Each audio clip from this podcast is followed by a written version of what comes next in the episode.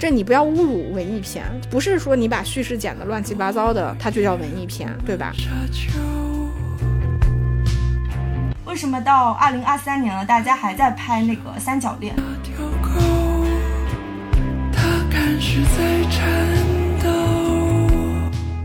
但是我就很少看到，就是真的像香港拍这种警察这么的具有就是烟火气。欢迎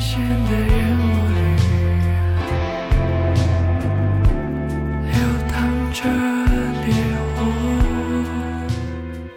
听电影疗养院。大家好，我今天是不想破街的小猪猪。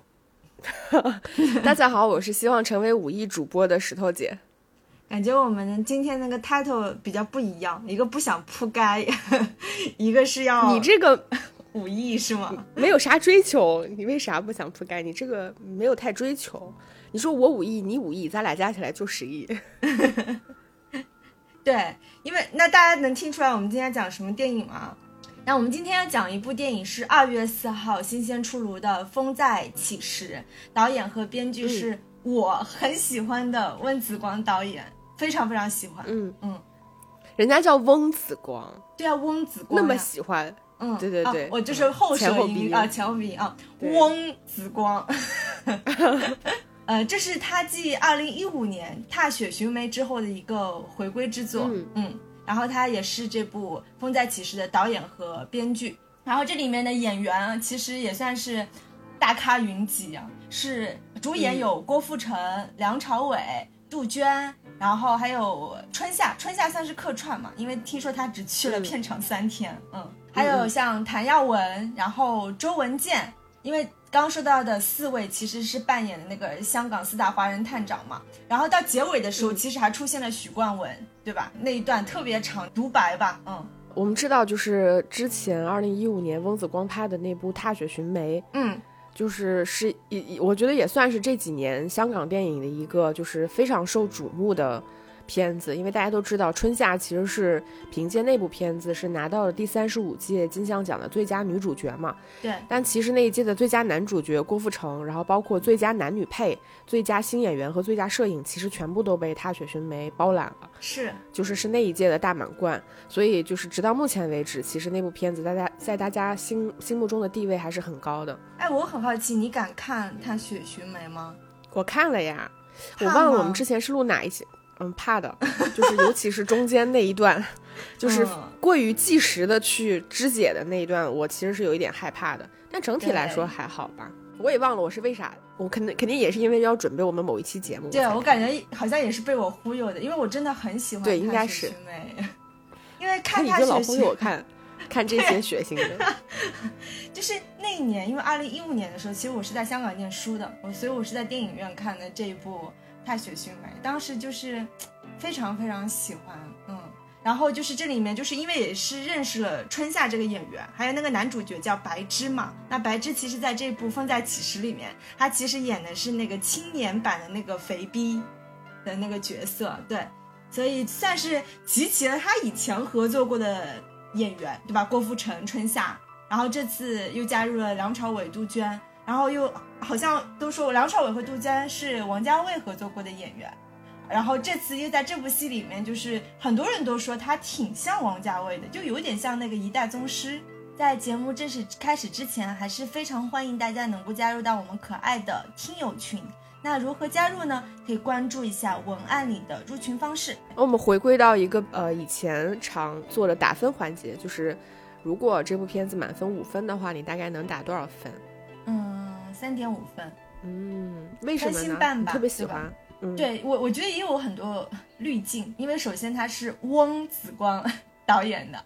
然后他其实也拍的是香港历史，然后这里面很多就是你甚至可以去考古香港整个呃八九十年代到两千年的很多黑帮片、枭雄片，然后包括那里面的历史人物，整个风云变幻。然后它里面的一些布景，一些很很地域性的东西，所以我肯定是看起来的时候非常激动，再加上他的摄影其实还挺美的嘛。我就觉得我们今天录节目，就是我可能跟你就是一个两极，我自己就不太喜欢这部片子。我觉得正好也映衬了这部片子在豆瓣上映之后，就是大家普遍的两极的评分吧。就是喜欢的人非常喜欢，不喜对不喜欢的人可能就确实不喜欢。那我们今天刚好就是你是喜欢的那一波，我是不喜欢的那一波。就我如果打个分的话，我觉得这个片子能打两分吧。嗯，我觉得两分里面有一分都是演员的表演，但是它优点还是很明显。我觉得这个片子应该属于优缺点都比较明显的那类片子，嗯，对吧？然后这个时候就会变得两极分化，你是更认它的优点呢，还是更认它的缺点呢？这部电影它其实是围绕着啊真实的几个人物，就是当时在五六十年代香港特别叱咤风云的四大华人探长啊，四个人的名字是吕乐、蓝刚、严雄和韩森。啊，尤其是这里面的前两位，就是分别是郭富城，他其实扮演的是这个吕乐嘛，电影当中叫磊乐。然后梁朝伟饰演的南江，他历史当中真实的人物是叫蓝刚。然后周文健他饰演这个肥逼，也就是真实历史人物的韩森。据传说，这个韩森这个人物其实是曾志伟的老爸，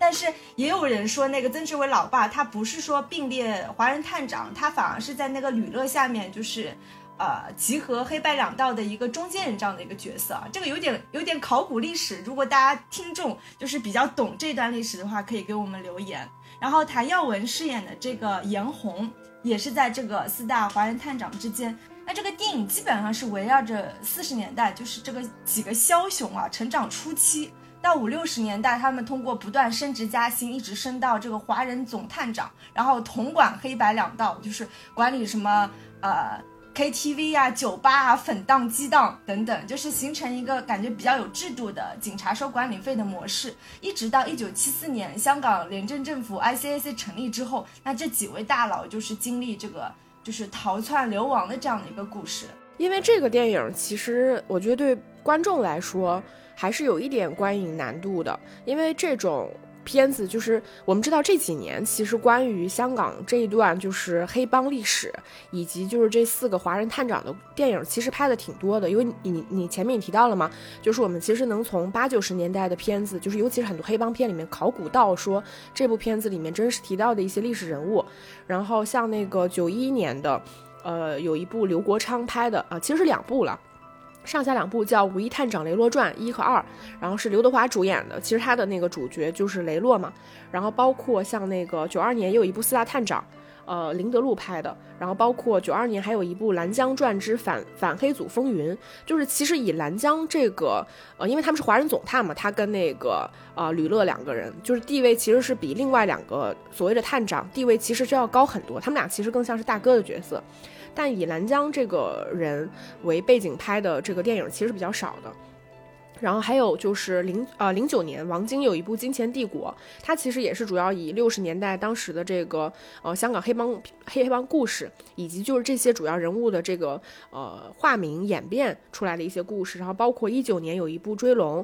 然后二一年其实是有一部《追虎擒龙》，然后也是王晶跟许月明。导演的，就是其实这几年，我觉得尤其是进入到那个两千年之后吧，感觉就是关于香港当时那一段华人总探以及黑帮故事，又开启了一波新的潮流。我觉得算是，就是港片里面很多导演，尤其是以王晶为主的导演，很喜欢去拍拍的这个系列。但是今天我们聊到的这一部呢，我觉得其实跟其他几部会有挺大的差别，就是它其实不算是。一部就是大家预期中香港的那种关于警匪或者是关于黑帮片的那个那种类型的片子，就是它其实是一部更大格局的故事，它的时间跨度其实也非常长，就是从四十年代到七十年代，其实是它主要的这个故事主体，然后它其实里面到后面又涉及到了八十年代两千年代。也就是那个磊乐，他去世前其实已经是，呃，两千年末，就是零九年那个时间段，所以它的跨度非常长。然后它的人物主线其实就是你提到的，以这个磊乐和呃兰江这两个人物嘛，两个华人总探，所以它的就是时间脉络又长。然后呃，两个人物其实都是在香港这个算是半个世纪以来都是叱咤风云的这种人物，所以。它的拍摄难度，或者说观众的观影体验，会跟大家以往看到的那些有不太一样的地方，所以大家如果去看的话，这个预期可能也要调整一下。我觉得你刚刚说到的这个观影体验。其实可可能也会比较两极。就有一类人，就包括我们电影疗养院的粉丝群里，你知道有很多大哥其实是超级香港电影迷，因为他们有的时候私下也会跟我聊说，哎，你有没有看过那谁谁谁的？就好像有一个大哥就跟我提过这个《五一探长雷洛传》，所以就是他们这些如果对香港电影特别熟的人，看这部电影就会特别激动，对吧？因为他就是抛却了之前九十年代就是比较枭雄片的这种类型片的模式。那到这一部里面，其实他会相对弱化一点枭雄的成长，当然他也有那个刘德华和那个梁朝伟的这种对峙，但是相对来说，他把它变成一个感觉是文艺版的枭雄片，对吧？就是体验感会不太一样，所以很多大哥他会觉得啊，我已经看那么多香港电影，就是这些枭雄片那些人物故事，可能我讲的都会比导演你知道的多的情况下，再看这部电影的话。就他们是另外一种体验，但是我觉得如果不是很了解香港历史或者香港电影的人看这部，我觉得有点乱，对吧？它其实包括剪辑啊，包括就是人物推进，甚至是一些转折，其实都有一点点就是突兀或者是生硬，对吧？还有一个乐趣，就是因为雷洛这个人物，其实在电影当中不是有很多人都出演过嘛？就比如说刘德华那个是最有名的嘛，《五一探长》。任达华也饰演过雷洛，是那个四大探长那一部，就是他们每个人的风格和不一样。然后我记得，我觉得最狠，或者是历史上应该最像那个雷洛的，其实是梁家辉饰演的那个版本。所以就会影迷也会有那种乐趣，就说你像。这么多影帝啊，都饰饰演过这个传奇人物，到底哪一个是你心目当中最接近我们想象中这个警帮老大，又其实是黑帮老大这样的一个角色的人物？其实也还蛮有趣。呃，包括这部《风再起时》，我记得是谢君豪饰演的这个跛豪。其实历史当中，其实很多人都饰演过。九一年的那个潘文杰版本的跛豪，就是吕良伟饰演的，很多。大哥都把《跛豪》这部电影视作是真正的港片精髓。好，我觉得李良伟那部里面饰演的特别好，而且就是刘德华其实是在那个《武义探长雷洛传》和《追龙》里边，算是两次吧，饰演了呃雷洛这个角色。我要我要说一下，就是《风再起时》这部片子其实它是非常考究的，就是它对于香港当时的那段历史呃历史的还原。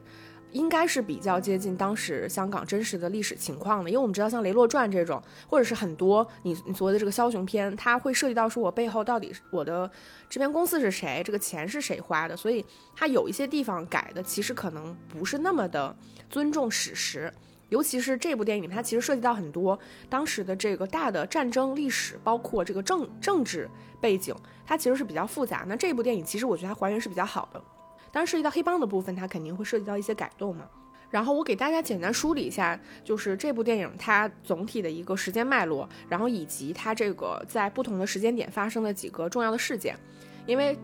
其实还是挺多的，我觉得不懂或者是不太了解当时香港历史的人，真的观影有一点难度。然后我们能看到，就是它在四十年代的部分，其实是采用了一个黑白影像。它主要集中的背景，其实是在一九四一年十二月二十五号到一九四五年八月十五号，其实是香港的一个日据时期。这一段历史，就是我我我查到的，我不确定是不是香港人这样真的这么称呼，就香港人俗称这段历史时间为三年零八个月。就是香港的日据时期的这个背景，但其实我们在现在的香港电影里面，其实是比较少看到说电影会去香港电影会去拍当时就是日军占领这一段时间的历史，这这个我觉得是比较少见的。然后呢？在这段时间里面，我们能看到我们两个主要的人物，也就是呃郭富城饰演的这个磊乐。然后他在这个时间点，其实他是在日剧之前已经当了警察，然后接下来是被日军就是被俘，然后意外其实是杀了这个小鱼的哥哥嘛，然后然后也结结识了小鱼，被小鱼呃相救，然后相爱，然后接下来是这个小鱼，就是春夏饰演的这个角色，他成了慰安妇，然后被放出，然后得了梅毒死去。然后导致了他的性格转变，这个是呃四十年代这段故事背景，其实是磊乐和江南这两个人物他们主要人生命运转折的这个关键时间点，其实也就是战争改变了他们自己的这个人生命运。南疆，也就是梁朝伟饰演的这个角色，他其实也是在这段时间里面涉及到了举家搬迁，然后他父亲给了他选择嘛，你是选择这个打打字机还是选择枪？然后他毅然决然的拿起了枪杆子，然后就是做了一个很不明智的决定，就是一家三口逃回了内地，因为当时其实全中国都在发生战争嘛，然后他们一家三口逃回了内地。然后他在这个地方呢，其实是结识了一个日本的大佐，然后被这个大佐赏识，然后发现了他其实是一个神枪手，就是在这方面非常的有天赋，然后也发生了一个就是日本的那个大佐威胁他，就相当于说你要么杀父跟我回日本，你就你就能过上好日子，反正类似于一个这样的选择。然后也是在这个时间段里面，然后养成了就是南疆他非常隐忍的一个性格。其实我觉得这个这段经历跟他后来其实就是亲英的这个选选择，其实也是有一点关系的。然后我们从这个阶段也看得出来，南南疆这个角色其实跟磊乐两个人是截然不同的嘛。呃，磊乐其实就是一个完全没受过什么教育的人，就是真实的，就是吕乐这个角色，他确实也也。算不上目不目不识丁，但是确实文化水平也不太高的一个人。然后，所以我们在电影里面能看到，呃，有一幕是这个郭富城他去签名，对吧？他签了三个口。然后，其实说历史上吕乐这个人，他在签名的时候，他真的就签过两个口，就是表示吕乐这两个字儿。然后，但电影里面他三个口其实就是这个“磊”字嘛，对吧？因为他不会签这个“磊”字。然后像那个南疆，我们能看到他其实因为家庭背景非常好，他的父亲其实是一个律师，然后他就是在电影里面就是又会弹钢琴，又是个神枪手，对吧？英文又好。然后再到了四十年代，其实他除了战争背景以外，其他就已经转成了这个彩色的影像。然后到了五十年代，他其实有几个比较重要的事件，在电影里面其实交代的并不是非常清楚。然后包括就是我接下来提到的事件呢。就是他在时间线上其实是做了一点改动的。然后五五呃五零年代第一件重要的事情，其实是在一九五五年。然后当时呃香港的黑帮叫十四 K，然后他们在钻石山有一个叫十四 K 群英大会。然后是其实这个十四 K 它其实就是国民党在港的一些就是残残兵吧算是，然后聚成的这个新的一个帮派是磊乐，然后带队将这个就是帮派一网打尽，算是他就是呃不动声色吧，就是。可能抓了这个帮派一百来号人，然后在这个警队里边就刷了一下脸，然后他也借此是在一九五六年的时候升任了这个高级警探。接就是接下来，因为有些事情可能略微的敏感了一些，我们可能就不说的那么的直白。然后再到一九五六年的时候，其实有一个非常重要的事件，就是双十暴动。对吧？这个电影里面其实也有，他在电影里面处处理成了就是南疆和磊乐这两个角色，其实也是凭借这个双十暴动这件事情，就是南疆就是游说，就是十四 K 这个党派，对吧？就是游说你们不要去抵抗。然后另外是那个磊乐，他其实是暴力镇压了当时的本地黑帮，因为我们知道双十暴动这个事件其实就是。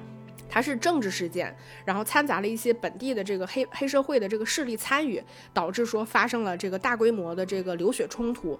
然后这两个警探其实是算是双面去镇压，然后解决了这个事情。然后也是在五十年代的时候发生了，就是这个爱情线开始在我们看起来比较明显，也就是磊乐他结识了蔡真，然后对吧，跟他谈恋爱，然后结婚。然后到五八年之后，他其实结识了跟那个他过往的这个初恋情人小鱼非常相像的这个舞女小燕。然后也算是开展了一段他的婚外恋，然后到六十年代的时候，其实就有了，就是到六二年的时候，两人两人升任了这个呃总华探长。这个总华探长其实就是在香港的这个警察系统里面最高的这个职位，然后也算是前无古人后无来者。然后六十年代其实他在电影里面处理的主要故事内容，其实是在解决本地的帮派冲突，也就是这个时间，跛豪他其实来到了香港。然后开始就是香港，因为香港我们知道它的黑帮其实很混乱的嘛，分成了这个四大派系。然后当时也有这个所谓香港黑道的这个四大家族，也就是我们提到的新一啊、一群、十四 K 跟和盛和。然后我们在电影里面能看到他们在六十年代主要的这个矛盾焦点，其实就是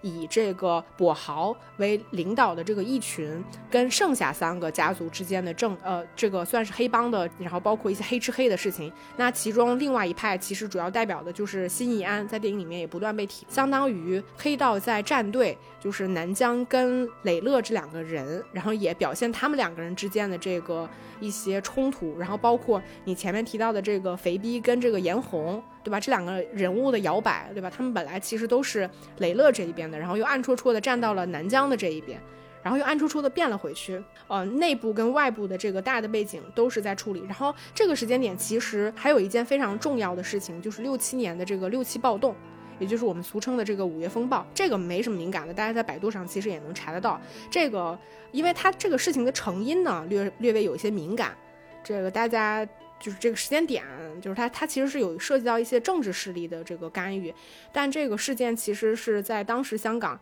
受某个文化哒哒哒的影响，然后导致说香港展开的一些，就是民众对于香港政府，就是尤其是当时的港英政府的一些这个暴动。然后包括像罢工啊、示威啊，发展到后来的这种什么暗杀啊、炸弹啊、枪战等等，其实当时是比较严重的。那也是这个事件，其实唤起了就在电影里面我们看到的，就是港英政府他对黑社会问题开始变得非常的重视，他们意识到说黑社会这个问题对他们的这个管理其实是有非常重的这个影响。那在这个六十年代，其实比较个人化的这个事件是，呃，小燕。就是磊乐的这个婚外恋对象，他就是流产死亡嘛，然后磊乐开始因此吸食鸦片，然后呢，英方就是企图去打压磊乐，然后我们就能看到，就是在一场这个新押老大的这个追捕里边，就是磊乐跟南疆这两派系发生了一场枪斗，然后两个人也就是因为就是在一个房间里面吃汤圆，然后就此就是暗戳戳的其实是和解了嘛两个人，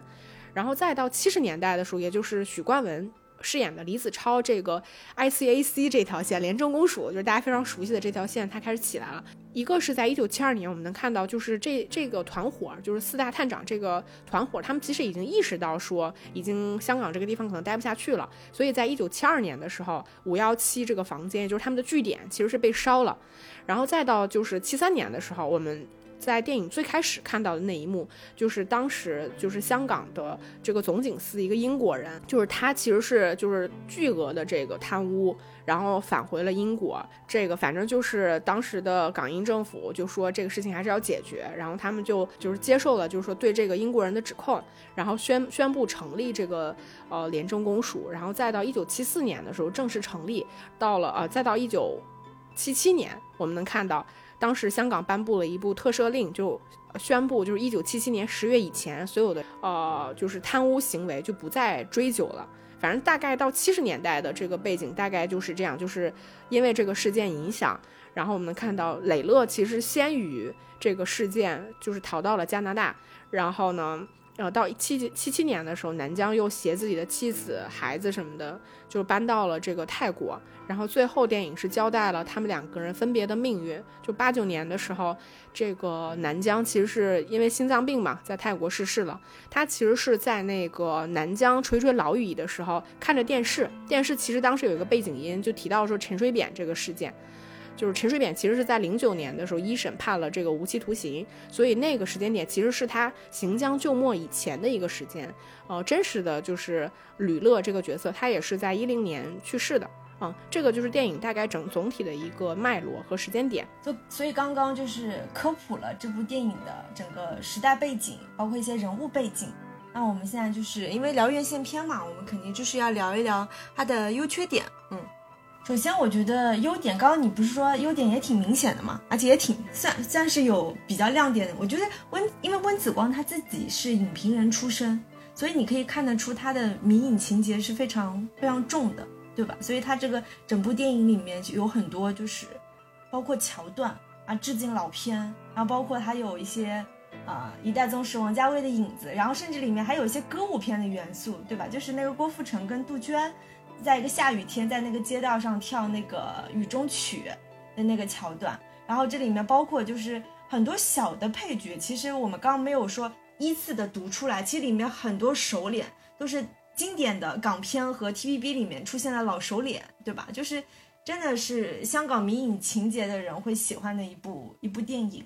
所以我觉得啊，尤其是像刚刚你提到的，像磊乐。他他很多致敬了，比如说老片，像磊乐，他就是因为家里穷嘛，所以他才上了警校，对吧？所以当时当他的同事、他的他的那个长官都开始收街坊钱的时候，他其实一开始是不愿意收街坊钱的。就这种东西，其实基本上那个桥段是比较致敬刘国昌那个版本的磊乐啊。不过这也是真实人物了，就是磊乐他的正牌妻子其实是一个大哥的女儿，对吧？他娶了正牌妻，但他其实有一个白月光，就是那个小鱼。那在那个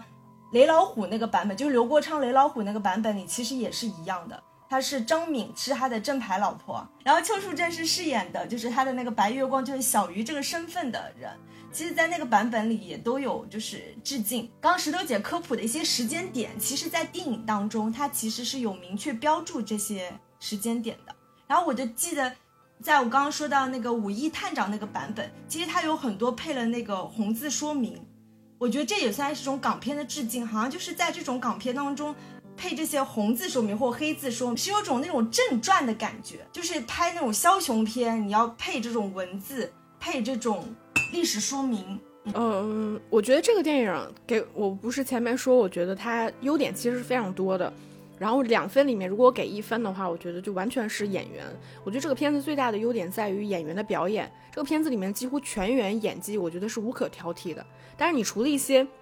特别特别就是旁枝末节的角色，你比如说在里边饰演梁朝伟老婆的这个何佩瑜，对吧？他其实也之前在翁子光的片子里面出现过几次。那你他出他一闪而过，你说他有什么演技可能不太合理。但除此之外，我们提到的这个电影里面核心所有的演员，我觉得演技都非常的好。因为呃，首先最首当其冲的，我觉得肯定是。梁朝伟跟郭富城这两个演员，因为这两个演员其实呃，无论是真实的这个历史人物，还是这两个演员本身，其实他们都算是一张一合的这个类型。因为这整个四大探长之首，其实就是郭富城饰演的这个磊乐，他的性格其实是比较张扬的，比较大哥。就真实的他，他也是这样的。就基本上四大探长算是他一手扶持起来的。他是一个非常讲义气，然后非常大哥，而且他真实的他确实也是非常花心的的人。然后吕乐和蓝刚两个人都是长得又很帅气，然后也算是比较风流的类型。然后那其中首当其冲其实就是吕乐。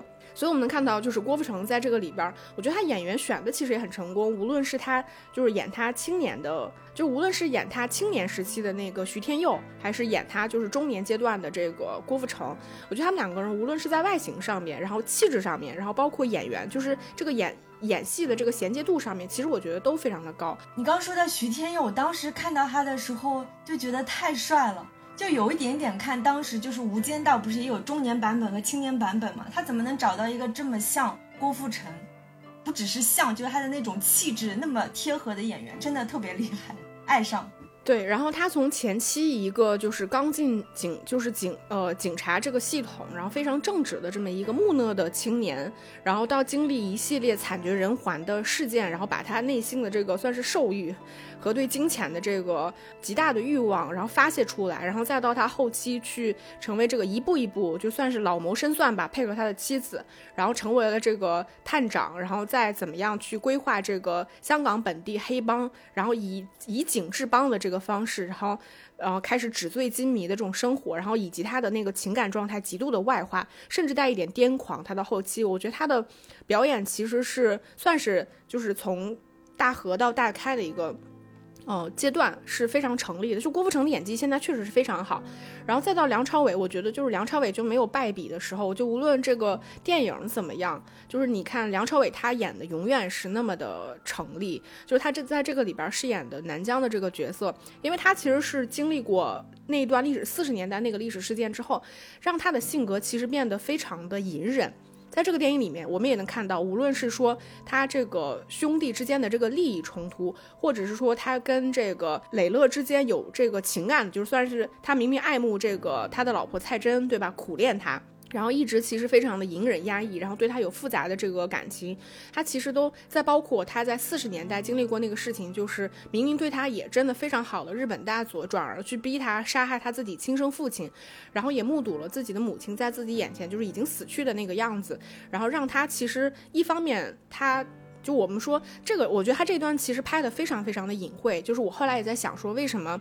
你如果说四十年代那个战争背景对这两个人物产生了一就是命运上或者性格上产生极大影响的话，其实呃磊乐的那条线处理的是比较明确的，他发生了什么事情导致他对什么产生了什么东西。但是南疆这条线其实拍的并不明确。其实我们仔细想想，你能看得出来，他其实是有一点亲日倾向的，尽管在电影里面拍的不是很清楚，是因为日本人确实对他手下留情了。那个日本大佐对他非常的好，甚至就是一个那个饭团啊，会把那个大的那一块掰下来给他。就电影为什么会给这种特写呢？其实也是为了表现这个日本大佐其实对他是真心的欣赏，也是真心的，就是想把想栽培他，想把他带回日本，对吧？然后，但是，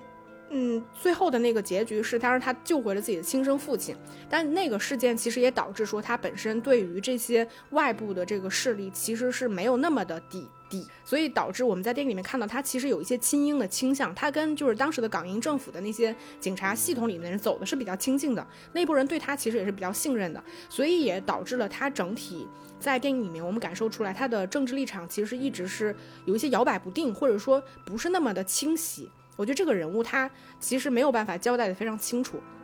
但梁朝伟饰演的这个角色，我觉得就非常好。他在这个情感的细腻度，包括这种隐忍，以及他确实是一个非常优雅的人。如果大家查一查蓝刚这个真实的人，你也会发现他确实是一个非常英武的人。然后这个蓝刚这个人，据说在这个四大探长里面，就电影里面不是叫他无头嘛，对吧？据说他本人确实是一个非常幽默的、非常无厘头、没什么架子的，然后非常有义气的这么一个人。但我们说的是正面的，不是说这个人物就是一个多么正面的人物，但他性格里面确实有一些非常可能比较。讨人喜欢的部分，我们能看到梁朝伟这个人身上其实饰演的就是还是非常到位，而且他非常的优雅，对吧？受过良好的教育，永远就是不急不徐的那个样子。我觉得他的表演从头至尾，其实到结尾的时候，他自己说了一句话嘛，他就说：“人是不是生下来就会表演？人是不是一辈子都在表演？”其实这个就是他在点自己的命运，因为他觉得他这一辈子可能都活在某一种表演或者躯壳之下。他整个人其实是非常压抑的，直到他的死亡，对吧？所以，我们这个角色给观众的观感，他其实是比较朦胧的，就是你你无法触及这个人他内心真实的想法。然后，我就觉得他他的平衡其实是非常好的，调节了就是郭富城他大开的这种表演。如果你只有癫狂的那一面，这个片子其实很容易走向失控。但是因为有他这一条非常沉稳的线压住呢，你就会觉得两个人的表演非常的搭配得宜，而且甚至于在这个电影里面，梁朝伟的这条线其实在占比上是略略略低于就是郭富城的这条线的。但我觉得两个人搭配其实非常好。然后再到女演员的部分，其实我自己可能不是那么喜欢杜鹃饰演的这个蔡贞宪，尽管很多人觉得她非常的好看，但我确实不喜欢，我觉得她有点面瘫。就是我在看的时候，我甚至觉得我自己，这是我自己的感受，不一定就是大家都觉得很成立。就是因为他是一个两个探长都会爱上的这么一个非常有。她其实是个非常有远见，然后也非常有手腕的女人，然后同时她肯定是一个外表非常好，然后也受过良好教育的这么一个女性。杜鹃呢，我觉得无可否认，她是那种比较清冷挂的，确实很很适合当别人的白月光的那种角色。但我在看的过程中，我觉得如果这个角色换成年轻一点的熊黛林，我甚至觉得可能都更成立。就是她要她要美的明显，熊黛林演郭富城应该不同意吧？但我觉得就是杜鹃这条线无功无过。就是你也不能说他演的多烂，但他确实有一些些的面瘫。然后剩下就是春夏这条，其实我也觉得演的还不错。就你不说他多出彩吧，但是我觉得还是演的不错的。就是女女性的这条线，然后再到我们说其他几个主要的演员，像谭耀文不用说了，那就是出手就是很好的。然后像这个许冠文，对吧？就是周文健，他们就是都演的很好。所以我觉得这个电影里面演员真的撑起了这个电影非常非常重要的。对我，我觉得，呃，你刚刚说的表演，因为它这个是双雄的设定嘛，就是比之前我们刚刚提到的，其实它都有侧重，不是侧重磊落，就是侧重蓝刚这个人物嘛。那这部电影它其实有做到这个双雄的设定，除了你说表演上，包括这人物设定上，一个是霸气外露，一个是深沉内敛的这种这种搭配嘛，包括跟他们的这种。香港历史上所有这个这几个枭雄的诞生，其实跟历史都有着直接的关系嘛。因为刚刚石头姐给我们科普了，就是整个香港历史，对吧？从殖民地到入侵沦陷，然后再到后面的就是腐败横行等等。其实香港一直都是处于这样一个外来者来来去去的这样的一个过程当中，所以香港就是这样的一个夹缝。那在夹缝当中才去才会去诞生像磊乐和蓝刚这样子的一个。枭雄人物，至于就是因为他们的这个遭遇的事情、个人经历，包括就是家庭变故，才会导致他们后来的一个一个变化。就是郭富城，郭富城，我觉得这个版本比当年刘德华，就当年刘德华很年轻的时候那个磊落，我觉得要演的好很多。就真的就是他是一种小人物发迹的，对吧？他就是这么底层，这么底层，所以刚开始就是雷洛不就是说。要让我要帮所有人擦皮鞋，这就是平等，所以他的那种追求，所以才会就是从最底层到发迹，然后再到无限膨胀。所以你可以看出，就是南疆他走的是有一点点清英派，或者是他在政治立场上是改良派的主张。就那场戏，就是他们在那个九龙城寨，其实是要伏击，呃，磊乐的那个姑丈，就是那个黑帮老大，对吧？就发生枪战的那场戏。然后当他们俩就是枪战完，坐在那边喝汤圆的时候，南疆他的观点就是说。我们当时最初是为了实现这个，就是相当于黑白黑白两道，我们要和平相处嘛。但是当我们这些警察无限膨胀之后，你会发现，老百姓，你看他们还是住在这样的环境当中，他们还是过着食不饱腹这样的日子。所以我是觉得。南疆这个人物，他本身除了隐忍、深沉、心机深以外，就可以看出他的政治主张就是更加、更加改良的。嗯，他跟他跟磊乐真的是完全不一样的人物，就是有点像一明一暗、一实一虚的感觉。其实我觉得在电影里面交代的不是很清楚。我们其实能看到，就是在五十年代他们两个人重返警界的时候，其实当时的那个两个人表现出来的状态，其实就已经不是一个非常正直的警察。表现出来的状态，他们其实就已经试图在这个职场上去，就是往上爬，对吧？已经非常的遵守当时港界的这个规则。所谓的这些地痞流氓、本地的这些帮派，它其实是需要经历一段时间段去划分各自的这个势力范围。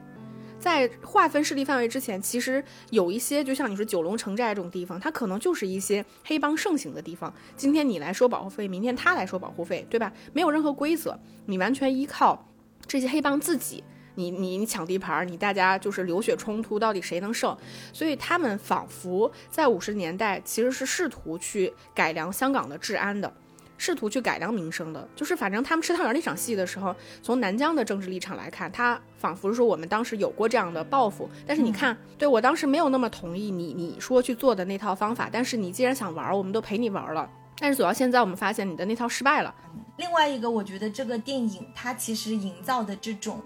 氛围感，它通过一些配乐、音乐，然后一些那种高速摄影营造的那种氛围感。这部电影的音乐也是他合作过的，就是从《踏雪寻梅》开始合作的丁可做的，就包括他的那个片尾曲，就是那种有一点点阴冷浪漫风格的配乐，再加上电影当中有有多次几个大佬聚在一起，然后就拍手的戏份。我每次看到那个戏份的时候，我就觉得可激动，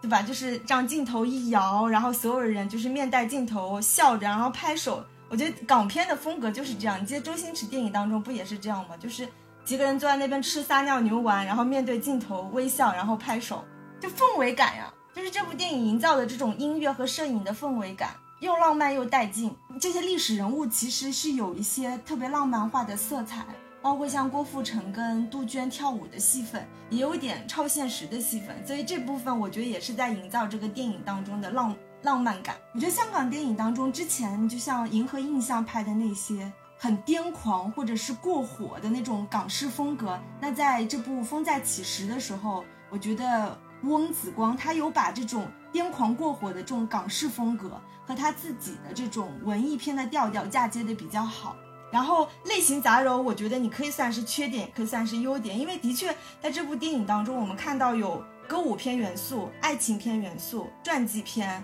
枭雄片、历史历史片，对吧？他把所有的这些类型杂糅在一起的时候，就形成了翁子光他自己的这种文艺片风格。嗯，我觉得这个片子里面，其实我自己觉得有一场就是比较设计设计的非常好的支线，其实就是小鱼和小燕的这个支线。就是因为这个电影其实它比较神奇的，就是它在这个大的时代背景，然后两个枭雄的人物线之下，其实它设计了一条非常完整，至少两条啊，非常完整的这个爱情线。然后在磊乐身上，其实他的爱情线是有两条嘛，一条其实就是你前面提到，就是还有跳这个有点像歌舞片的这个磊乐和蔡真的这条线。那其实我觉得。真正设计的比较好的，在这个人物身上，其实是小鱼跟小燕的这个线。我们看到，其实，在电影前半部分啊，就是讲到说这个呃磊乐他从四十年代到五十年代的一个转变，其实他是一蹴而就的。观众看到前面，其实你不太理解说他为什么会就是转变的这么快。前面那么正直的，就是哪怕被其他的警察围殴，他也。不想变得跟他们同流合污的一个人，在五十年代回归警界之后，瞬间就是变对对钱就是变得特别的有执念。然后在电影中段的时候，其实我们能看到，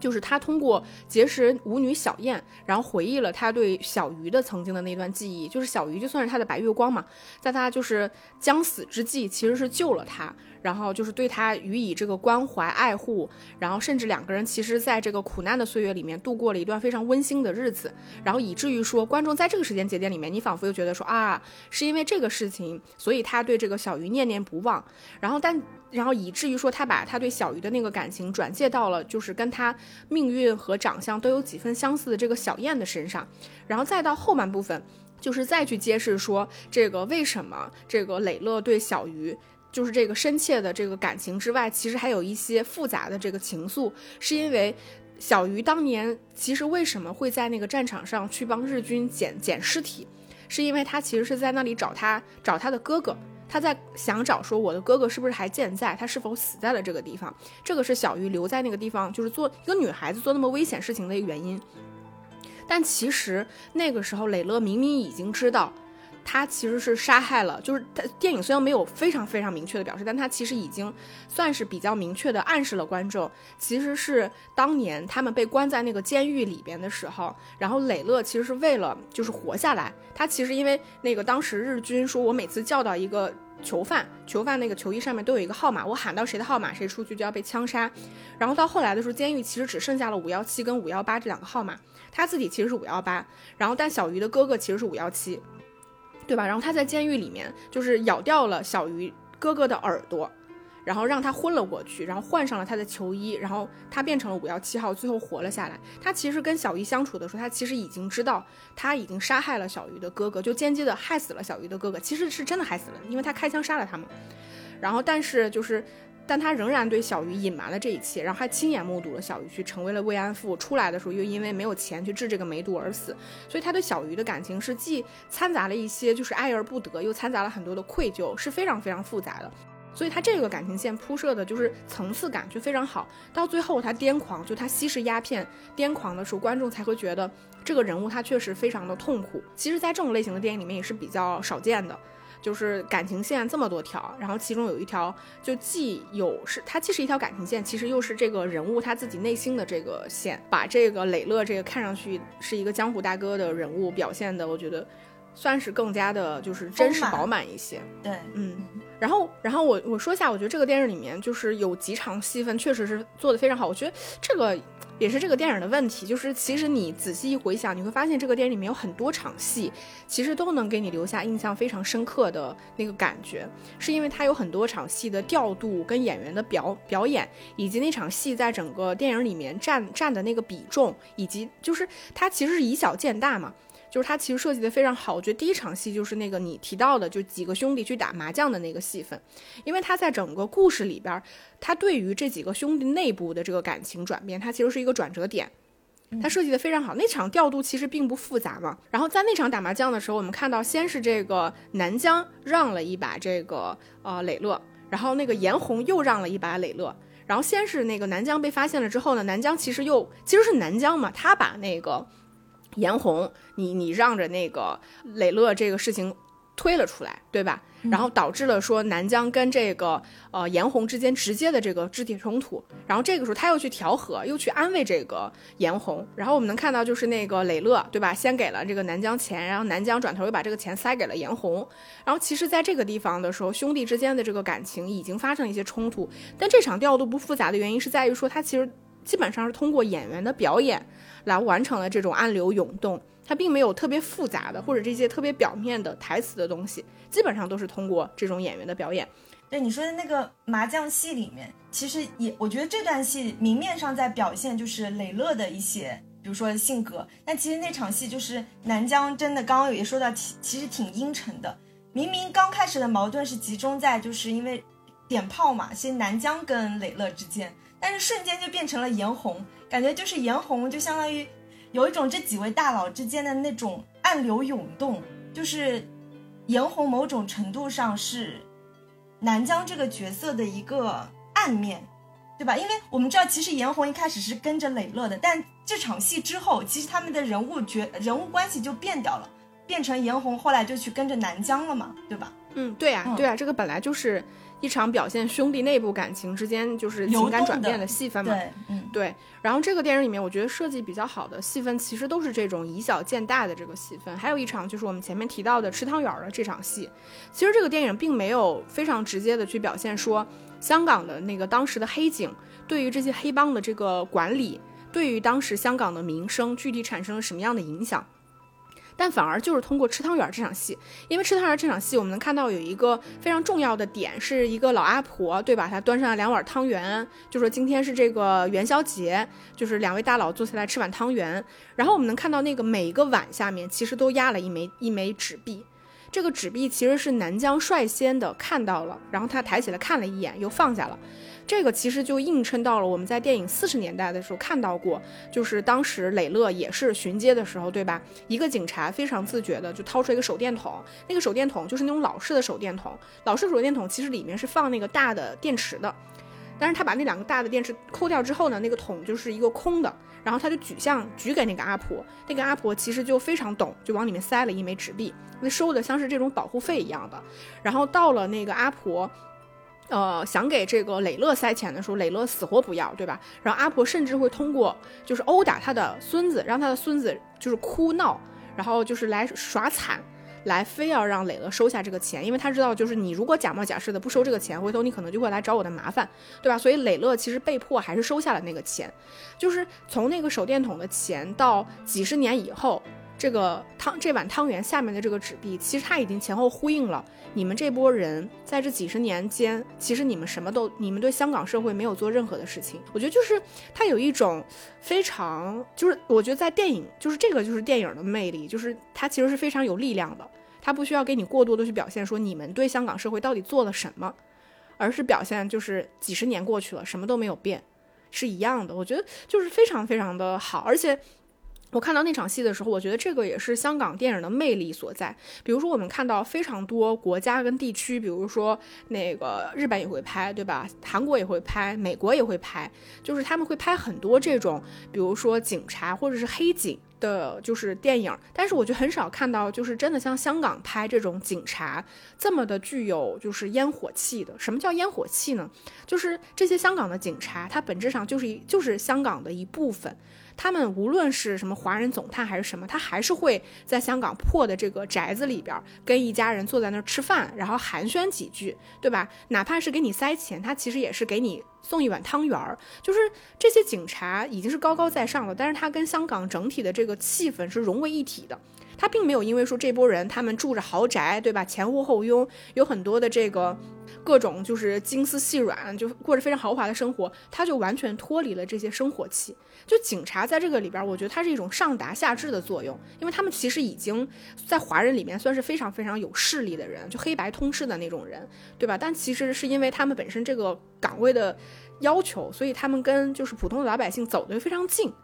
然后我觉得那场戏其实就是就是让我感觉这就是香港拍这种警匪片的魅力，就是他们跟这个。破败的地方是融为一体的，然后能在这个小小的宅子里面去表现这个香港真的四百万人民到底在生活生活在什么样的环境里面，这个环境到底有多么糟糕？我觉得那场戏其实就是比较有力量的。嗯，而且他们选的那个拍摄景地是九龙城寨，包括在之前他们想要抓那个严红的那场戏，其实也是在九龙城寨拍的。就是为啥说九龙城寨在香港？就现在，如果你在问，就是谁住在那个九龙半岛九龙湾，就是大家不会觉得什么。但当时就是九龙城寨叫叫三不管嘛，就是九龙，就像我们现在在电影当中看到的那个布景那些楼，那像之前王晶拍的那个追龙里面那个九龙城寨，现在都是需要重新再搭的那个景，他们都都要去那个什么佛山去搭那个景，或者去泰泰国搭那个景，因为这个这个城市景观的那个建筑已经。不止这部电影当中，他们把这种枪战戏安排在九龙城寨，其实也是一种，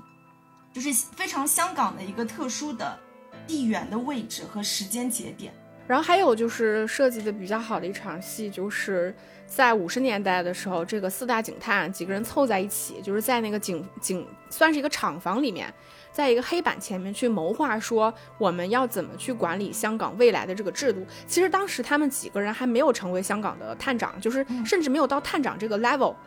对吧？嗯，然后但是他们就已经在筹划说我们要怎么去管理。其实我们在电电影里面，我我我不觉得他交代的非常清楚，就是这些人他们到底是怎么去管理香港当时的这个呃呃黑帮。因为当时他们几个人在位的时候，香港的破案率其实是达到了百分之百的。然后那个小小的厂房里面，他们其实是把这个香港，我觉得算是画了一个非常抽象的这个图表一样的，去表现说我们几方势力，比如说香港这块地方这一片区，我们要怎么管理？我们哪个地方是警察？我们哪个地方是黑帮？我们要怎么去管理他们？从中间抽成。所以在电影里面，我们能看到他们是怎么管理这个黑帮的呢？对吧？就是相当于就是黑帮，你去该干嘛干嘛，然后呢，你来向我汇报，我来管你抽成。对吧？然后再有就是说，呃，我的破案率是怎么提高的呢？就是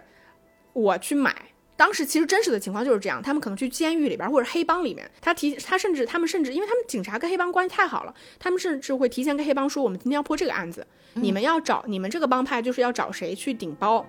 顶包完了之后，你们要给他安家费，所以才导致说当时就是所有的案件，就是就是凶手都可以通过这种买卖的方式。就是你别管我真破案假破假破案，反正我有凶手自首的这种方式来去破案。所以那个小小的厂房里面，它其实就是以非常缩影的方式去表现了大的这个时代背景。我觉得这个可能如果放在很多地区去拍的话，你会觉得它似乎有一些偷懒或者是省了经费的嫌疑。但是我觉得在香港电影去这么拍，你就会觉得香港电影一一直以来它其实就是有这样的传统，因为香港本身就是一个很小的地方。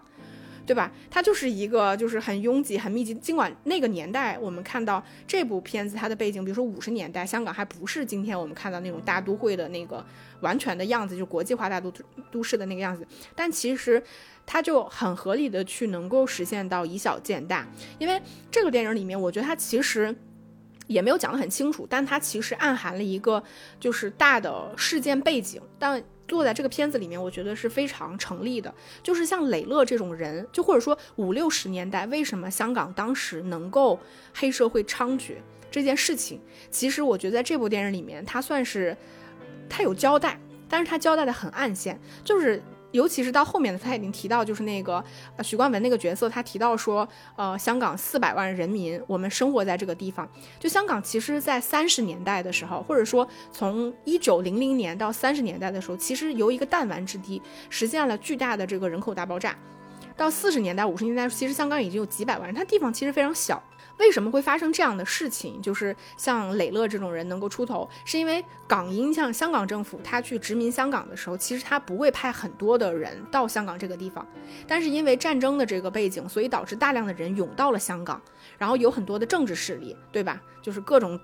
呃，正派，然后再到其实是有很多间谍。当时香港是一个间谍非常非常密集的地方，然后再到人口大爆炸，大量的流民涌到香港。其实香港当时非常非常的乱，所以港英政府因为没有办法说我有大量的英国人去管理，就是香港当时的治安，所以他不得不组建就是香港本地的这个呃武装力量。那当时他们招招募的时候，因为你想殖民嘛，他不会对这个地方负责的呀，所以他就是说我不管你这个人是什么样，只要是你是青壮年，你愿意去加入到警察这个组织去维护当地的这个治安，你就来。所以才有磊乐这种目不识丁的人，没有受过什么文化，他就是可以加入到这个组织，所以导致说整个的武装力量，官方的武装武装力量，他的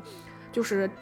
知识水平跟这个系统化其实就做得非常的差，也是因为这个举措，给香港五六十年代当时的黑黑帮势力就是盛行，其实是埋下了巨大的这个隐患的。这个事件其实，在电影里面它有带到，但是其实呢没有讲得非常清楚。但我觉得这个电影里面它其实是有表现。我我说实话，我之前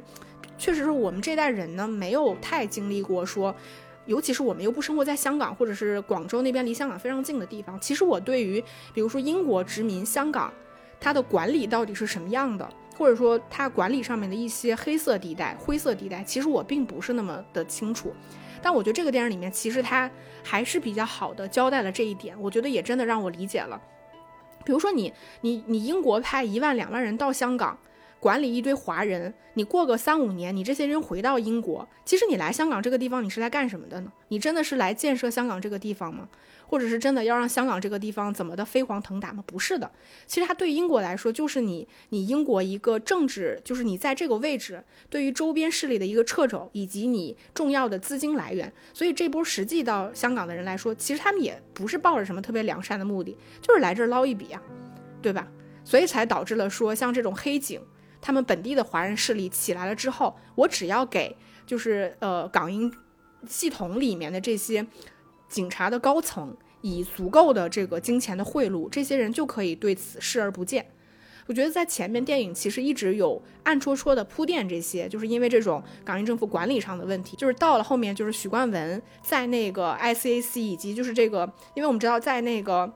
七七年的时候，其实香港发生了一个大规模的这个武装冲突。这个武装冲突其实是来自于香港的警方跟 ICAC 廉政公署之间的这个冲突，也就是说两个执法机构之间。的这个冲突为什么会造成这样呢？就是因为 ICAC 其实，在很短的时间两三年里面，其实抓了几百人，这个黑警就是他去查这个警察里边这些贪污腐败的事件嘛，抓了几百人，导致说这个香港的这个呃警察系统的这波人坐不住了。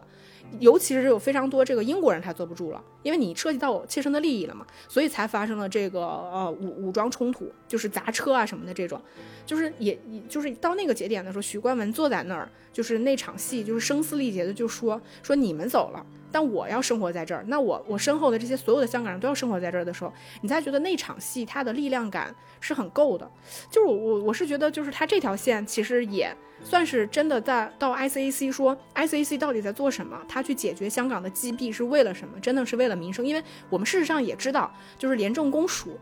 真的对于港澳地区的这个呃民生发展，就是经济发展，其实做出了非常非常重要的就是作用的。就是到那刻你会觉得啊，其实它是有力量的。我觉得他把这个线其实也讲得很清楚。所以这个电影其实它真的很复杂，他讲了很多很多的东西。你前面感觉好像他在讲两个枭雄的这个大佬如何成长崛起，到最后他其实又仿佛变成了说，我 ICAC 如何去解决，或者说我们香港这个地方要如何获得一种一种民主、一种发展、一种平等。这种东西就是，你就会觉得它其实交叉在一起。这个电影确实是非常的复杂，但到许许冠文那场戏的时候，你会觉得啊，因为我前面积蓄的这些东西，这一刻其实它变得有力量了起来。其实说到那个 ICAC，我觉得香港本地人对 ICAC 的情感和态度是很复杂的。在很多电影当中，ICAC 它就化身为一个所谓正义的存在，或者是一个相对于无政府主义的另外一面嘛，就是我。就 ICAC 它是一个对吧？公道、正义、公平怎么样的组织？但实际上，在香港的历史，就你说到七十年代，他们跟香港警察之间的矛盾，香港本地人很诟病的一点是，他们当时只盯着警察，他们没有去抓很多香港其他的公务员，就其他组织的什么司法的，对吧？什么法院的各种，所以就是。I C A C，当然，我觉得这是就是任何电影，香港电影对我们大陆人，我们不了解那个香港历史的时候，你 I C A C 把它形象简单化，我觉得是一个戏剧上比较讨巧的做法，对吧？对，对吧？是，我就很简单。他又不是要拍一部 I C A C 的纪录片，对吧？是的，是的，所以他就是就是只是正正好聊到就香港本地人对 I C A C 的态度，其实不是这个样子的，嗯嗯。然后还有这个电影里面，我觉得他在有很多的小设计是很好的。有一个设计就是皮鞋这个东西，因为他在四十年代的时候，他就是他他其实并不会给你去细讲说当时在香港四十年代的时候那个几个几类人种。其实明显的就是分成三类人嘛，最高的其实是英国人，中间其实是印度阿三，对吧？就连印度人其实比当时的华人在香港的地位都是要高的，因为英国人跟印度人他们都是可以穿皮鞋的，但只有华人是只能穿布鞋的，对吧？然后我们到后面的时候，就是磊乐，其实他是像你前面提到过了，就是磊乐他是怎么表达他在那种非常懵懂的情况下。所谓的这个平等观念呢，就是我去给所有的人擦皮鞋，但其实擦皮鞋这个动作并不仅仅是他真的在表达自己的某种普世的观念，而是他当时擦皮鞋其实是这些人往上爬的一个重要的手段。就是我不管是什么人，我都来给你们擦皮鞋，对吧？你我管我管搭上谁呢，对吧？谁看上我了，我我都有这个往上爬的这个机会。其实也是暗戳戳的表现了这个人他自己的野心。然后到后面的时候，我觉得有一幕设计非常好，其实就是郭富城跳踢踏舞的那场戏，就是在那个时间点，他通过这个布鞋到皮鞋的这个转变，因为我们知道在四十年代，他其实穿皮鞋的时候，他也试图模仿过他的那个英国的军官跳踢踏舞的样子，对吧？然后结果到五十年代，他真的能够在那样豪华的舞厅里面，就是去 solo 跳踢踏舞。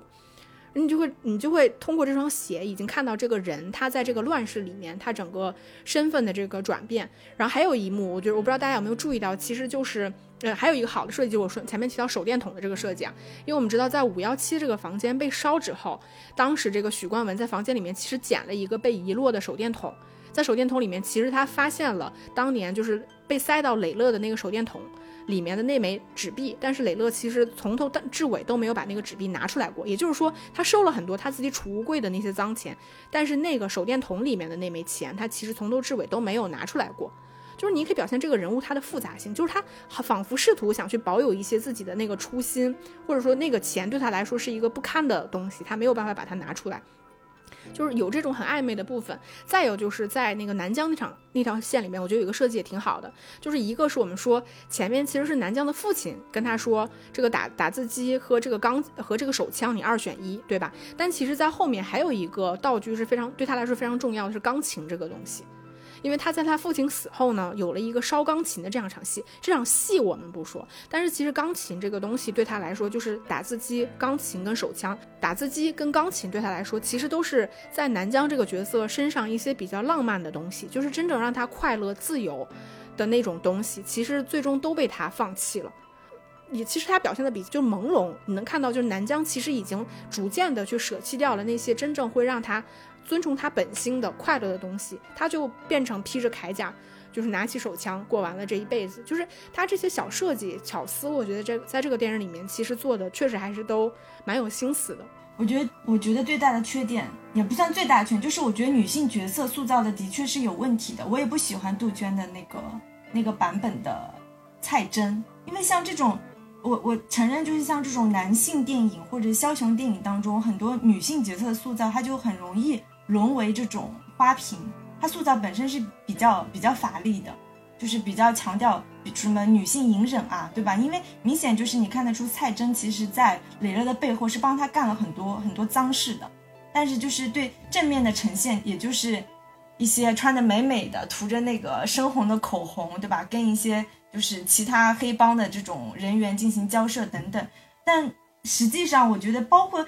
九十年代的几部刚刚说的那几部电影当中，关于蔡真的这个角色，她不一定叫蔡真啊，我记得有叫什么玫瑰的。其实她们本身这些女性已经是非常主动的去参与到当时的风云际会里的黑帮斗争，包括分钱，包括怎么瓜分地盘等等。但是好像到了你说九十年代的时候，那些女性角色已经比较有，就是相对来说人物是比较丰满饱满的时候，结果到这部电影里面。除了春夏那个，因为它白月光嘛，反正就是浅浅的那样，可能塑造的还不错。但我觉得到到杜鹃，然后到小燕，基本上就是很花瓶，很花瓶了。他们基本上只是推动这些，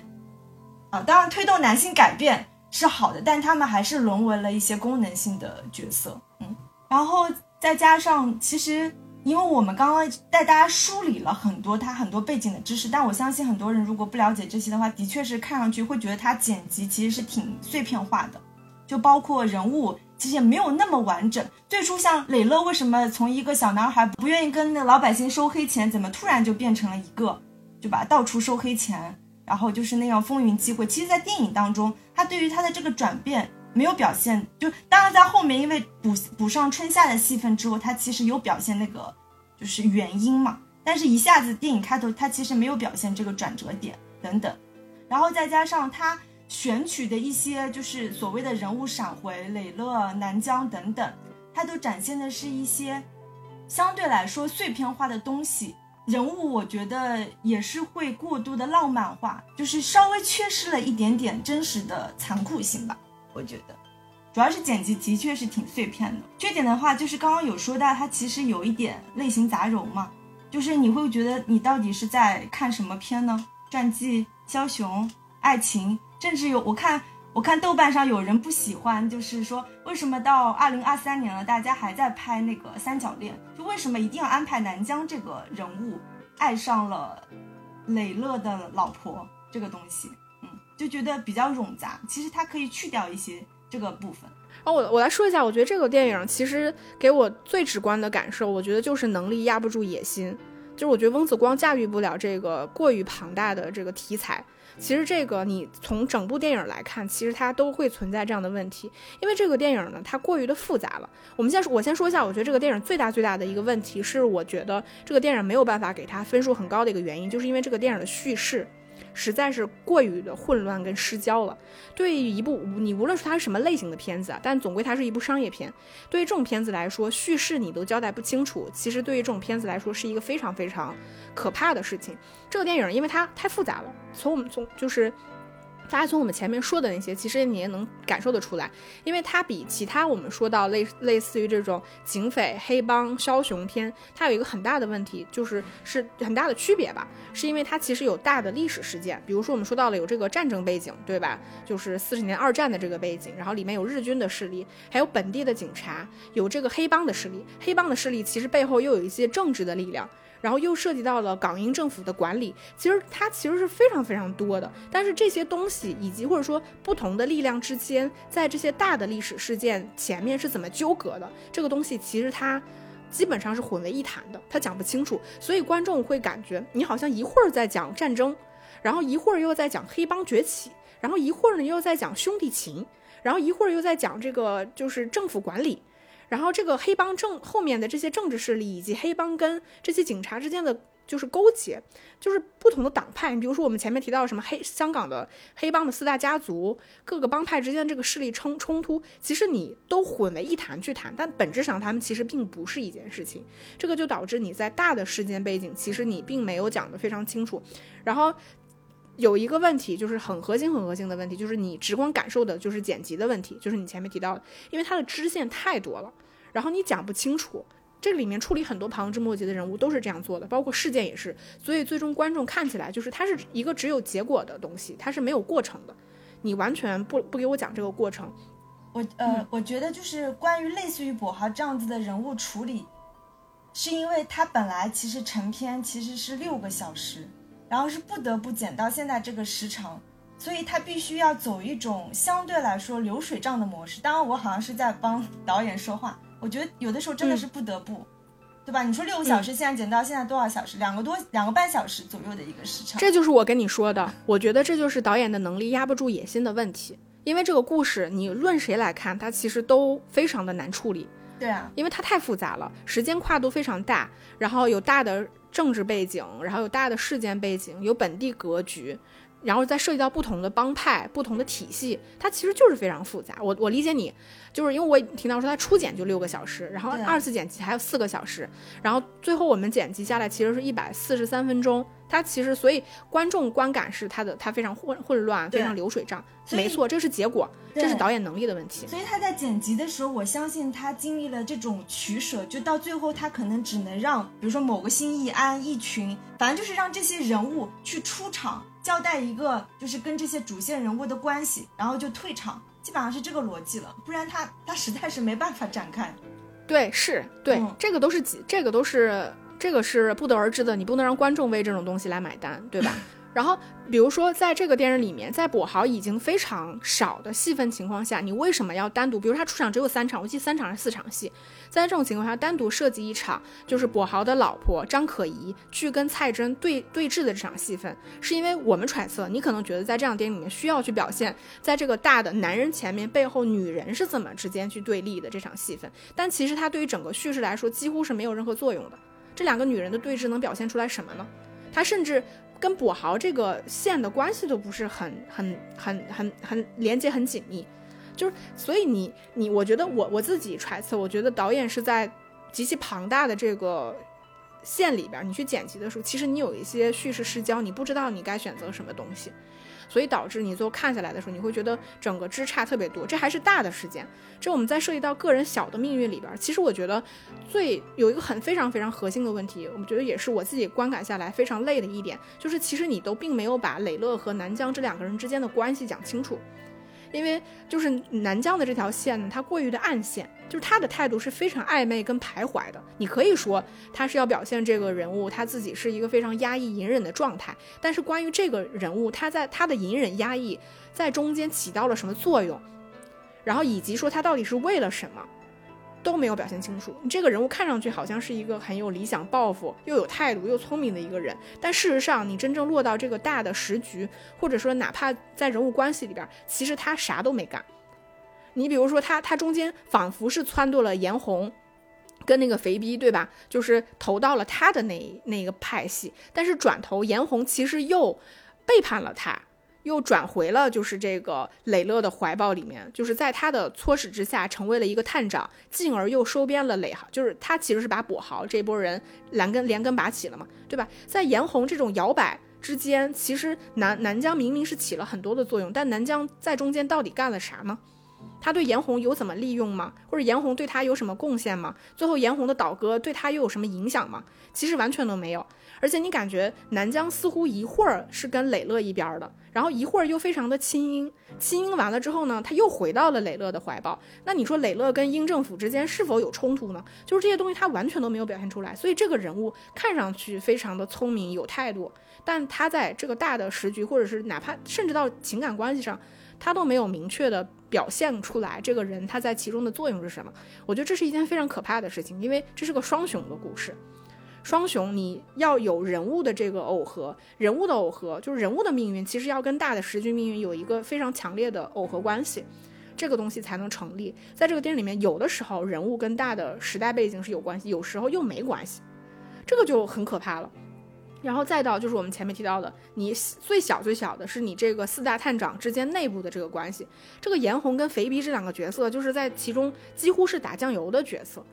两个人没有任何的作用，当然我们能理解说四大探长这两个人，这四个人里面，其实本身他们两个人也算是小弟的这个角色。但你兄弟情从这个最开始懵懂，就是形成帮派，到最后大四个人发迹，你们之间有一些暗戳戳的矛盾纠葛，到这个东西怎么变质，甚至到最后的时候，我们能看到，就是严红这个人物，他当了探长之后，他就再也没有出现过了，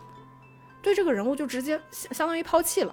那你你到底要不要表现兄弟之间这个情感的变化呢？或者说你这个兄弟情感变化引就是引发到说你对这个你们这个四个人的帮派，甚至警察系统内部有什么影响？完全没有，这个人物直接就抛弃掉了。我觉得这个就这个就是基本的一个叙事主线，或者说一个基本的叙事的框架，都非常的错乱。这个我觉得是一件很可怕的事情。这个是我觉得这个电影里面最大的。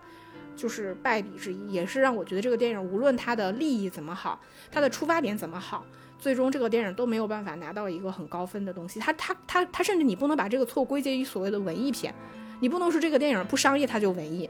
这你不要侮辱文艺片，就是不是说你把叙事剪得乱七八糟的，它就叫文艺片，对吧？这个你就是导演没做到，你或者说剪辑你后期就是没有能力去承接这个东西，它其实是有非常多可以删减的东西。然后还有一个，我觉得是这个电影的缺点，但是并不是这个，我觉得并不是创作者的问题，就是因为它其实涉及到了很多敏感事件。这个电影其实已经非常好了，因为我们在近几年的片子里面其实是比较难看到的，比如说一些激情戏，对吧？一些大的这个，比如说双十暴动，对吧？就是像这种，就是五月风暴这种东西，它其实在这个电影里面都提到了。这个在近几年的，就是国产或者说就整个华语区的电影里面，其实是比较少见，而且能过审。这个是，但落到电影里面，我们会看到有些东西它讲不清楚，也是基于这个原因。它有些东西不能讲得太透，尤其是像双十暴动这个事情，它不能讲得很清楚。这个我觉得是电影的问题，但不是创作者的问题。然后还有的话，我觉得这个电影。感情线其实我觉得是，也是有一些问题的。就是最大的败笔，其实我觉得就是你前面提到的，你你觉得可能是一种内容类类型杂糅做的比较，但我觉得其实是一个很大很大的败笔，就是磊乐跟蔡跟蔡真谈恋爱的戏份，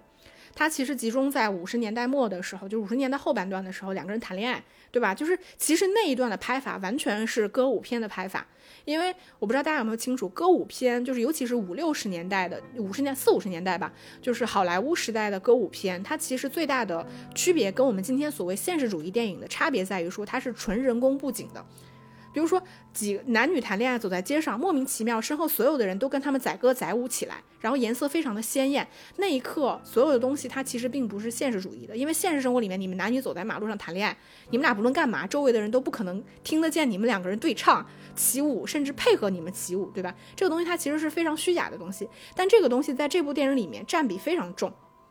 就是他俩谈恋爱的那那段戏份，我估计都能有五分钟，五五分钟以上吧。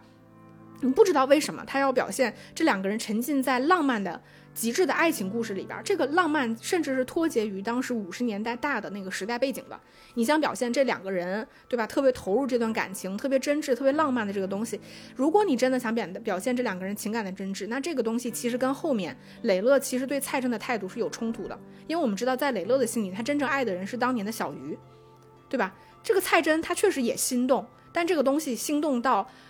其实应该是不足以到两个人都能沉浸在那种非常虚假的爱情故事里边，在影像上，它跟大的风格、现实主义的风格是脱节的；小的里边，它跟人物情感的这个呃情节是冲突的，就是而它它它过于的虚假了，就是你用在这个里边其实是非常不成立的。然后我觉得再有就是败笔，就是南疆对蔡真，就是蔡真就是我们就说吧，就是就是那个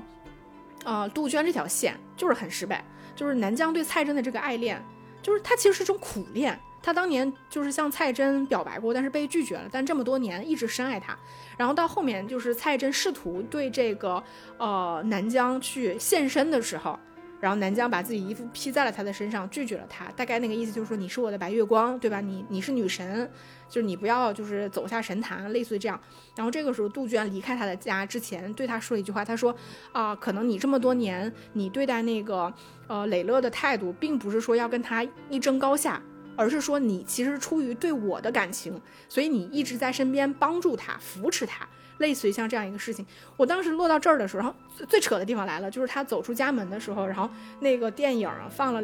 字幕，就是“人面不知桃何处去，桃花依旧笑春风”。我当时说你在搞笑呢，你是在拍 MV 呢吗？就是首先南疆对蔡真的苦练到这种程度，以至于说你愿意花几十年的时间陪在你的情敌身边，辅佐他。这个得多深的感情，在这个，而且你你这极极致的恋爱脑呀，对吧？就瞬间南疆前面所做的，你的理想抱负转化成了你对这个女人的苦恋，就这人得多么恋爱脑？你都已经华人总探了，结果你最后所做的事情并不是为了香港地区的治安，你甚至不是为了权力金钱，你只是为了对一个女人的付出，就是我就觉得那颗超级扯，而且你放那两句诗在旁边，其实那个就非常的王家卫。王家卫就喜欢啊，在在这个在这个电影里面去打这种字卡，放这种东西。但谁会？你又你又不是在拍 MV 对吗？你为什么要那么直白的放两句诗啊？杜鹃美美的拉开了门，走了出去，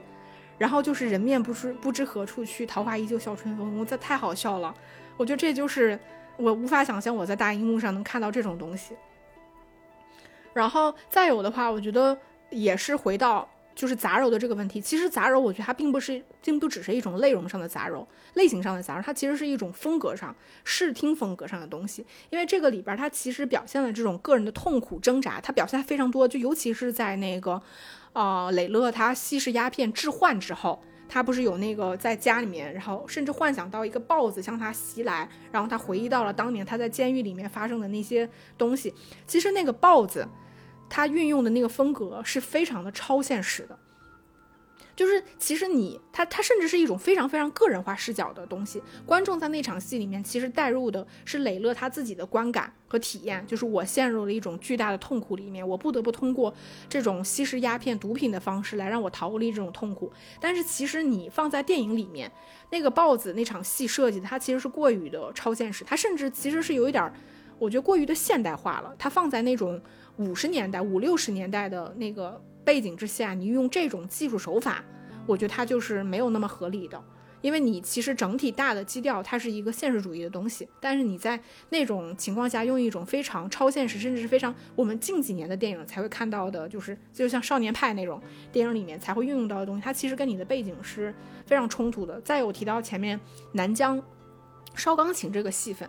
就是其实这场单纯论这场戏份而言，我觉得他做的并不好，因为那场戏他在烧钢琴的时候，其实是他自己口述了他曾经在，就是日本大佐对他的那段历史故事，然后借此来表达个人的痛苦。但其实那场戏份，如果你想表现这个南疆他这个人物个个体化内心的某些东西的话，其实他完全没有必要通过这么风格化的东西去表现。烧钢琴在一片荒野上面，四处都是草地。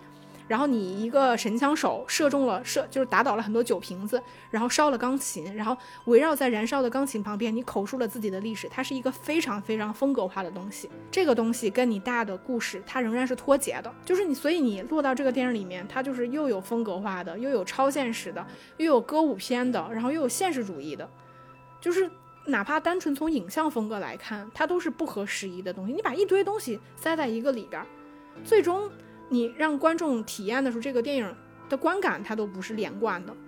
就是是你烧钢琴很美、很好看、很风格化，对吧？但这个又有什么对你大的叙事，你整个电影的完整性，其实你都抛去了。我觉得这个就是很让我不能接受的一点。那我觉得是因为翁子光他其实是一个非常作者化的导演，所以你提到的这些超现实、特别风格化，其实。很属于温子光他自己，包括因为他是编剧出身嘛，所以他其实是很会塑造人物的。但是在因为这部电影当中，他的这种，比如说他就很关注人物，这个人物为什么要杀人，这个人物为什么能成为枭雄，他背后很多的东西，但是受制于他有很多历史现实的史实，这些人物，这些就是大佬之间的这种关系，或者当时时代背景，当他塞入这些史实和他个人作者化的东西的时候，产生一些矛盾。就可能是像你说的，就是温子光，他可能他的野心跟他呈现出的实力有一定的不匹配的地方。但我觉得温子光从拍香港本土小片的导演，到他现在能拿到相对比较大的制作去拍这么庞大的香港历史、香港黑帮片的程度，我觉得已经很好了。所以这个就是你出于自己对导导演的这个感情，但是你不能期望。普通观众也对，也为这个东西来买单，对吧？就是大家都要为结果论，这个片子是什么样，它就是什么样。但我我是觉得说，观众喜欢，我就说嘛，这个片子其实优点也很多，缺点也很多。就是你自己，你更倾向于优点的那一波，你就很喜欢它；你更倾向于缺点那一波，你就不喜欢它。这个我觉得两极化的两口碑两极的片子，就是就是会存在这样的问题。对，所以大家喜欢其实也是可以理解的，你不喜欢也可以理解，嗯。因为它现在的票房只有三千四百多万，然后我感觉它的票房其实是不会过亿的，应该啊，除非他把那个战线拉得很长，就是放很久很久，不然的话，我感觉它票房是无法过亿的。而且我觉得这个这个版本的确不一定能对那么多大大陆观众的胃口，但他听说今年依然会是今年金像奖的一个就是种子选手吧，大热门吧，毕竟这么多好的演员。因为之前温子光不是拍那个《踏雪寻梅》之后，他其实自己是没有拿那个最佳导演的嘛，但是演员很多都拿奖了，对吧？就是金像奖。其实，还有哎，我认真的，哎，我认真的问你，你是觉得《踏雪寻梅》那个片子非常的好，还是你觉得它表现出来，就是或者说这个故事本身它的立意以及它表现的那段现实，你你觉得更打动你？你真的觉得那个片子完整的，就是导演的功力就是很 OK 吗？我我觉得温子光不一定说导演能力多好，但是我真的觉得他的剧本确实写的不错。就是《踏雪寻梅》里面的这种人物嘛，就是你说一个底层援交少女，一个就是变态杀人狂，一个就是有点神神叨叨的警探，就是他是表现在当下，因为他是一五年的片子，当下香港社会的三个不同人物，他们的身份、角色甚至性别不一样，但是通过这三个小人物。就是如何一步一步的走向这个所谓的悲剧，所以我就觉得他挖那个人性、挖利益还是挖的挺好的。而且他现你看，所以我觉得翁子光他擅长的地方，其实也是在他表现一些现实的深刻性上面。对，这个东西其实是他擅长的东西，因为他自己也是做编剧的。对，他然后所以落到，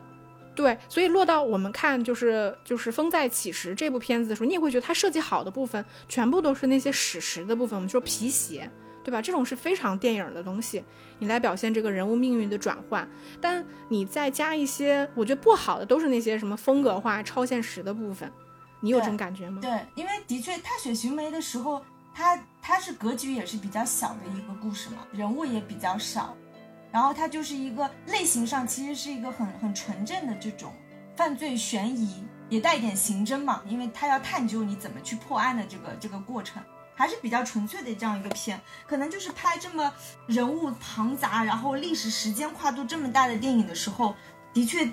会会有一些它的这个劣势在吧？因为他真的就是他塑造人物还不错。刚刚我们不是也讲了一些细节嘛，比如说人物之间的这种呃推动啊，关系的变化，但是实在是这些。这几个人物，每个人物你要去挖那个史实，可能每个人都有好多本书的资料，对吧？好多部电影的参考，导致当所有的这些参考史实，然后虚构摆在你面前的时候，像他这样做编剧出身的一个导演，他在塑造人物的时候，他应该会有很多犹豫和纠结的地方，对，可能就不知道怎么去编排，就是他可能会限制。我觉得温子光他自己本来就是特别独特的会塑造人物的这样的一个优点。就是给他东西太多了，嗯，我我觉得就是这个问题，就是成也这个就是愿意塑造人物，给演员空间，败也是在这个部分。就比如说我们提到，就是比如说郭富城非常跳舞，非常会跳舞，亚洲舞王，对吧？所以这在这个电影里面，关于他跳舞的戏份就完整的两场，一场踢踏舞，一场一一场就是在街头跳舞。啊啊，对对对对，对。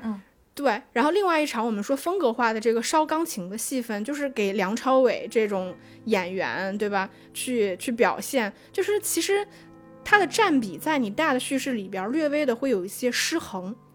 所以我觉得成也是在这个部分，败也是在这个部分，因为导演擅长和喜欢。给演员空间去表现这些演员最擅长的东西，但是你落到大的宏大的东西里边，其实它可能不应该是你这个电影里面最重要的东西，或者是如果它是最重要的，那你就要把其他的东西去降格。它其实可以把它之前六个小时剪把剪吧变成一个那种六集的剧集，可能更适合嗯拍这么大体量的。然后还还有一个还有一个还有一个事情，就是我觉得特别有意思，就是我觉得这个可能比很多电影都合理，就是因为它有大的这个流民来到香港本土的这个背景，所以里边很多人说的这个粤语呢，它不是那么的标准，对吧？甚至可能口音上有一些差别。比如说像里边蔡真就是杜鹃这个角色，她的粤语其实并没有很好。但是落到人物身上，其实它是合理的，因为我们知道她是她其实从上海来的这个香港，对吧？然后在里边的时候，他其实我觉得特别有意思的一点就是他设计了一场那个我们前面提到张可颐和这个杜鹃两个人对峙的时候，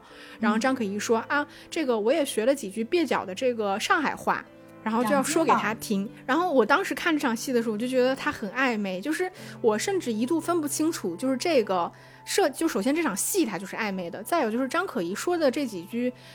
沪语，它是放在这个里边是有什么合理性吗？你是要去跟他拉近关系呢，还是出于某种商业上的考量？就是你觉得他要来内地了，要有一些内地的这种呃方言，就是反正我我看的时候就是。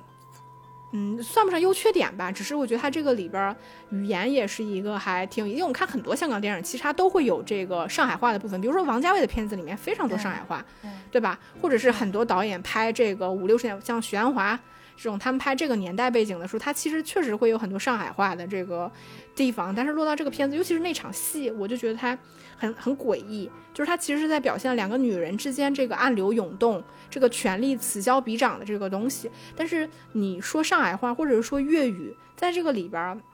并没有让我看到，就是你比如说你粤语更流畅，你气势气场更强大，